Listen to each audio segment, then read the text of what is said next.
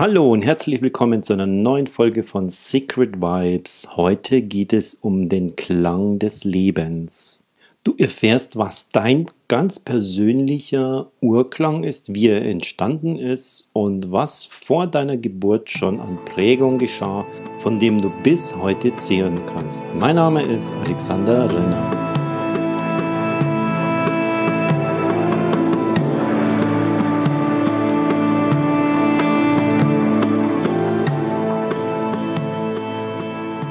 Herzlich willkommen bei Secret Vibes, deinem Podcast für Spiritualität, Business und Wissenschaft. Ich bringe für dich diese drei Themen in Einklang, damit du weiterkommst. Wir werden hier Spaß haben, du erhältst jede Menge interessanter Fakten und du kannst die ganzen Brain- und Lifehacks zu Hause anwenden und an deine Freunde weitergeben. Der Klang des Lebens, das klingt ja schon ziemlich mystisch und groß.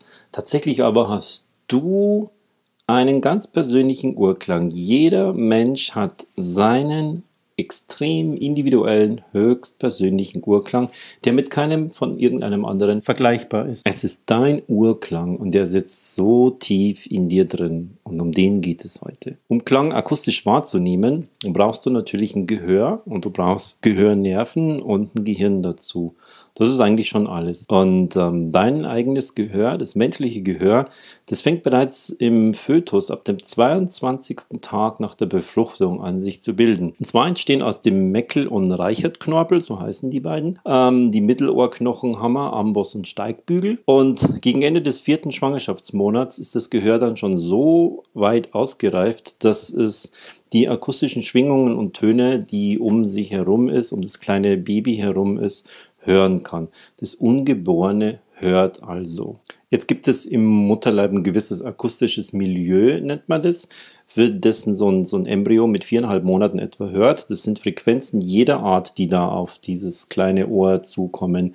Zum Beispiel die Geräusche der Verdauung der Mutter vom Darm oder vom Schlucken über den Magen bis hin zu diesem langen Darmtrakt. Die Atmung der Mutter, die ihre eigenen Rhythmen hat, mal ist es regelmäßig und langsam, mal ist die Mutter aber auch aufgeregt, ganz kurz und schnell oder im Schlaf ganz, ganz tief und lang. Und dann gibt es noch den Herzschlag, der während der pränatalen Zeit zig tausendfach übertragen wird. Das sind eher tieffrequente Geräusche, also Geräusche, die eher tief sind, wie so ein Herzschlag oder so Darmgeräusche oder die Atemgeräusche.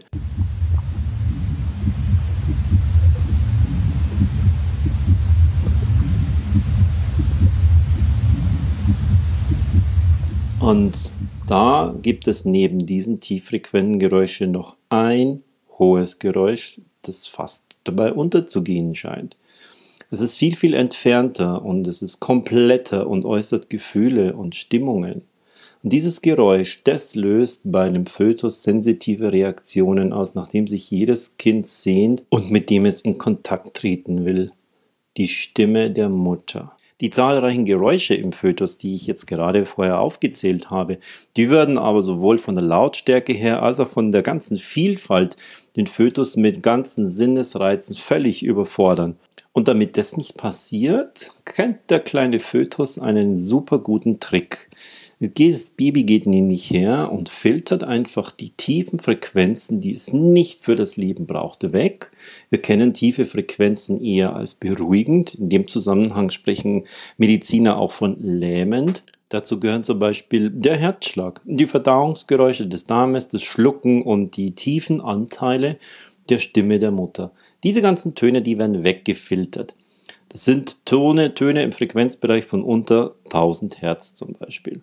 Und die hohen Frequenzen, die gelten als anregend und als aktivierend.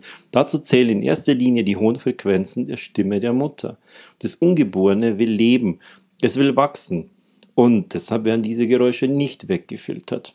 Es gibt einen Wissenschaftler, der ist sehr, sehr berühmt geworden damit und seine Untersuchungen aus den späten 1940er bis 1990er Jahren, das war der Franzose Alfred Tomati, ähm, es gibt auch auf der ganzen Welt die Tomatie-Institute, die sich genau mit diesem Zusammenhang beschäftigen und Menschen helfen, genau wieder in diesem Urklang zurückzukommen. Alfred Tomatie spricht von dem Urdrang des Fötus nach der Verbindung mit der Mutter. Und das geschieht eben über die hohen aktivierenden Frequenzanteile in ihrer Stimme.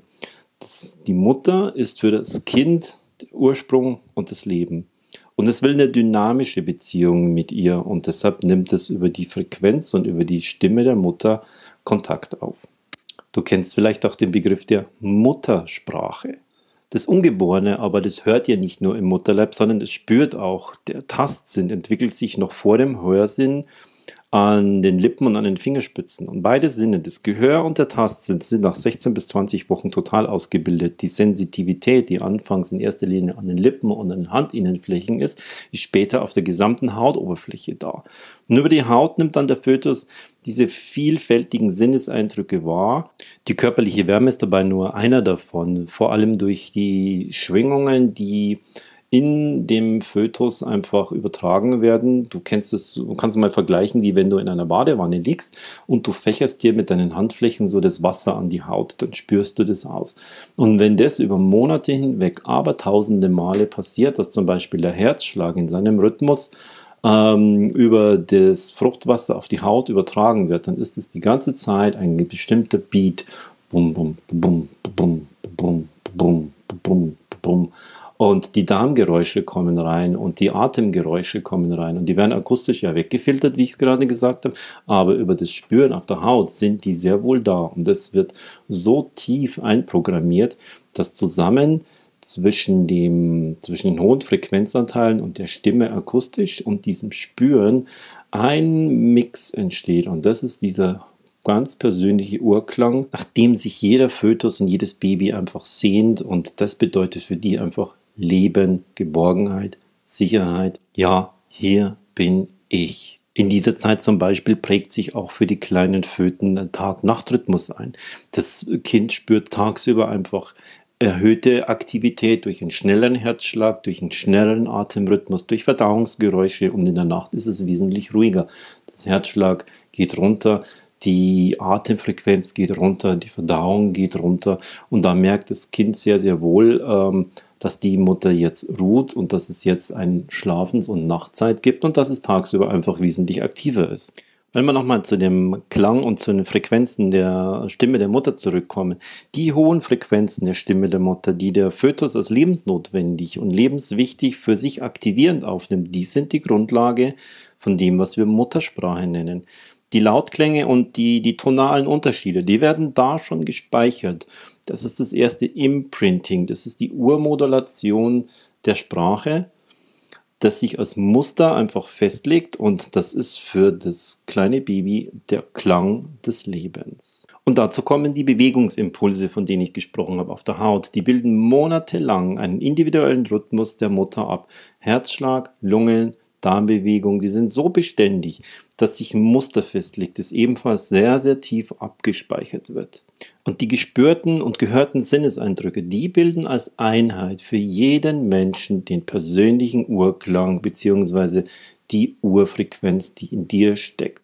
Und das ist im Unterbewusstsein fest verankert, elementar wichtig und so entscheidend für dein Leben oder für das Leben deines kleinen Kindes. Und dann passiert es.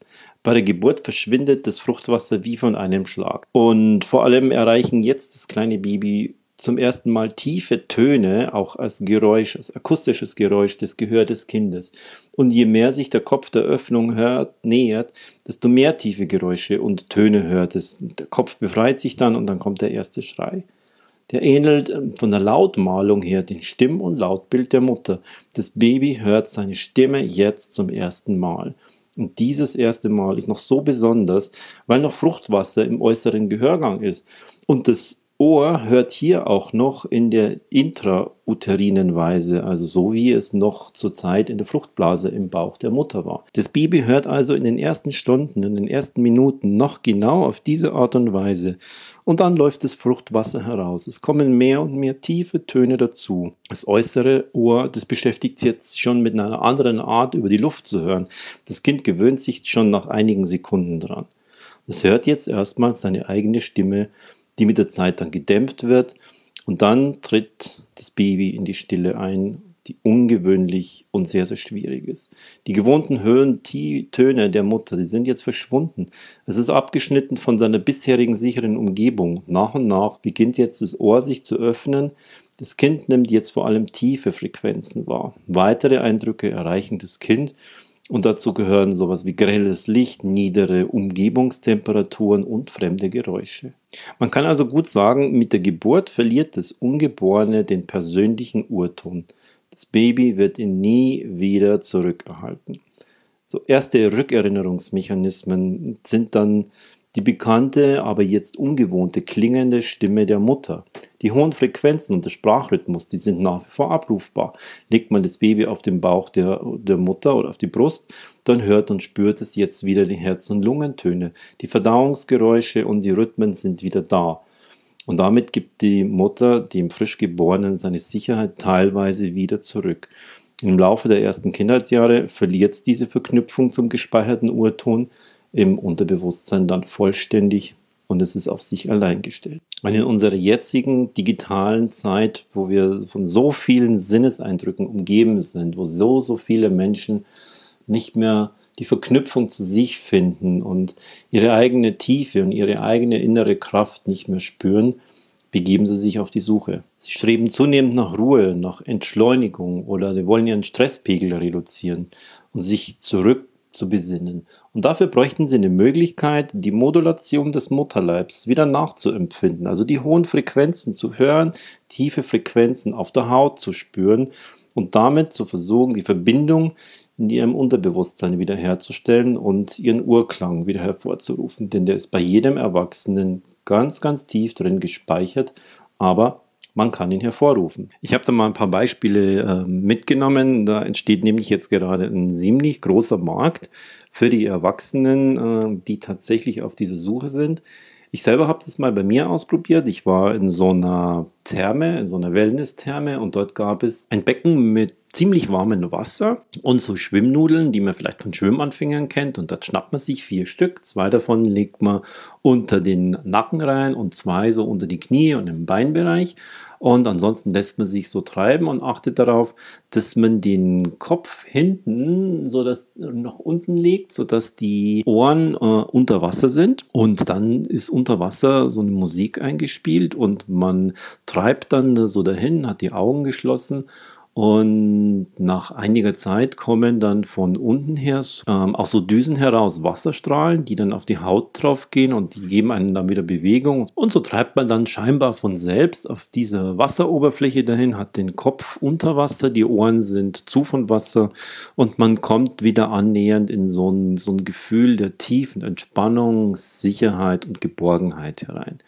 Ein anderes Ding, ähm, was es in den Städten vor allem gibt, das sind so Floating Tanks. Die sehen aus wie so ein, wie zwei so Eierhälften, wo in der unteren Hälfte ähm, Wasser drin ist. Das ist ein ganz, ganz kleines bisschen kühler als die Hauttemperatur. So, so ein bisschen mehr wie 36,7 Grad. Das ist nämlich die Temperatur der Oberfläche, der äußeren Oberfläche der Haut während wir innen drin ein bisschen wärmer sind, so dass wenn man da drin liegt, da ist auch Salz, sehr, sehr hoher Salzgehalt drin.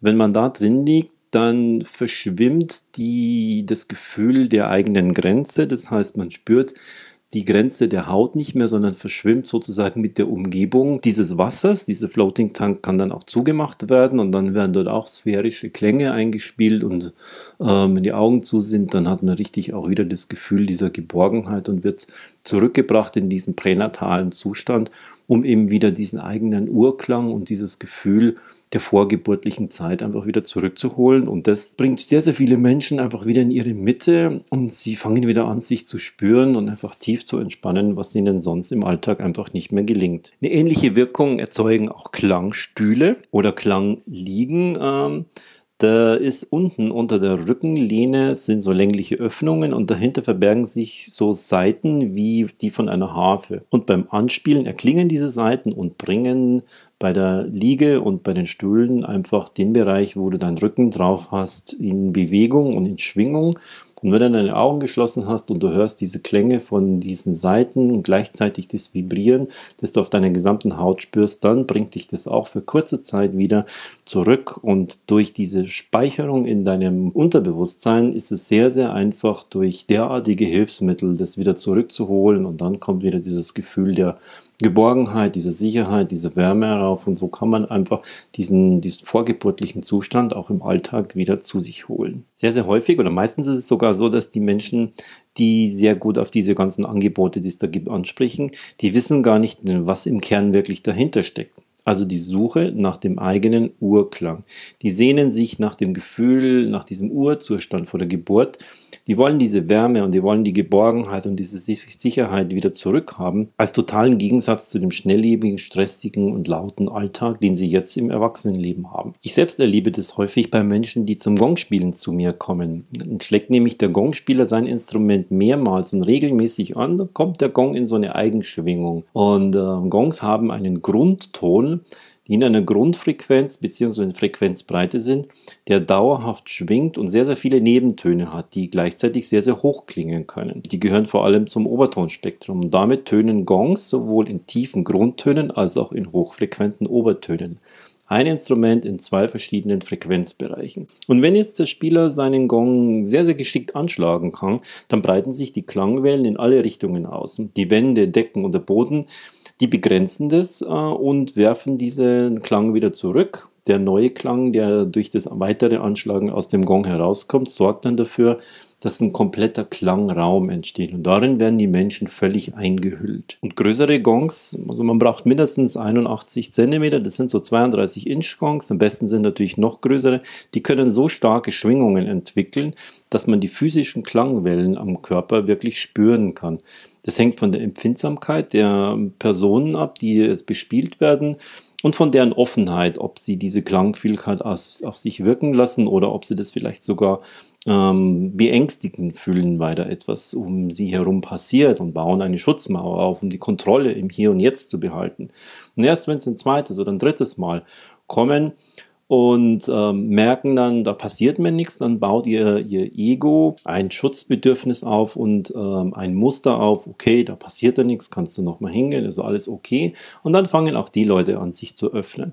Und so erzeugt der Gong jetzt Töne und Klänge, die denen im Mutterleib ähnlich sind. Die hohen Frequenzen erinnern an die gefilterten Anteile der Stimme der Mutter und die tiefen Frequenzen mit ihren gleichmäßigen Schwingungen, das sind auch die Beats, von denen ich schon in einer anderen Folge gesprochen habe, die durchdringen den Körper und so sind die komplett zu spüren. Und durch diese Kombination zwischen Spüren am Körper und Hören über das Gehör öffnet das Tor zum persönlichen Urton, der im Unterbewusstsein gespeichert ist. Und durch diese Schwingungen des Gehirns kommen die Menschen in diesen tief entspannten und meditativen Bereich, im Theta-Bereich oder auch in diese beruhigenden Alpha-Wellen, wo sie in einen entspannten Zustand gebracht werden. Und genau hier kann dieser persönliche Urton und diese verbundenen Empfindungen wie Sicherheit, wie Wärme, Geborgenheit und Lebensenergie, die können damit wieder hervorgerufen werden. Die Alpha-Wellen übernehmen dabei eine Art von Brückenfunktion vom Unterbewusstsein, das noch tiefer liegt, zum Bewusstsein herauf, wo sie im Hier und Jetzt einfach sind. Und da gehört der Gong zu einem der wenigen Instrumenten, die diesen beide Frequenzbereiche, die hohen Frequenzen und die tiefen Frequenzen beherrschen, aber auch so stark ist, dass man die Klang- und Schallwellen physisch am Körper spüren kann und damit diese Rückverbindung durch das Unterbewusstsein mit dem persönlichen Urklang wieder ermöglichen. Damit hat für viele Menschen die Suche auch sein Ende gefunden und sie sind angekommen. Wenn du diesen Effekt bei dir selber mal spüren willst, dann schau doch einfach mal in der Umgebung, wo du wohnst, nach einer Gong-Meditation oder einem Gong-Bad. Guck dir die Webseite von dem Spieler oder der Spielerin an und schau, ob die sich tatsächlich auf den Gong fokussieren oder ob da noch sehr, sehr viele andere Instrumente dabei sind. Und wenn der Fokus wirklich auf den Gong liegt, dann weißt du auch, dass sie diese Frequenzarbeit wirklich bewusst herbeiführen. Und dann hast du die Chance, da genau diesen Effekt zu erspüren, sowohl Klang zu hören als auch Klang zu spüren und dann einfach deinen persönlichen Urton und Urklang wieder hervorzurufen. Ich drücke dir die Daumen, dass dir das gelingt.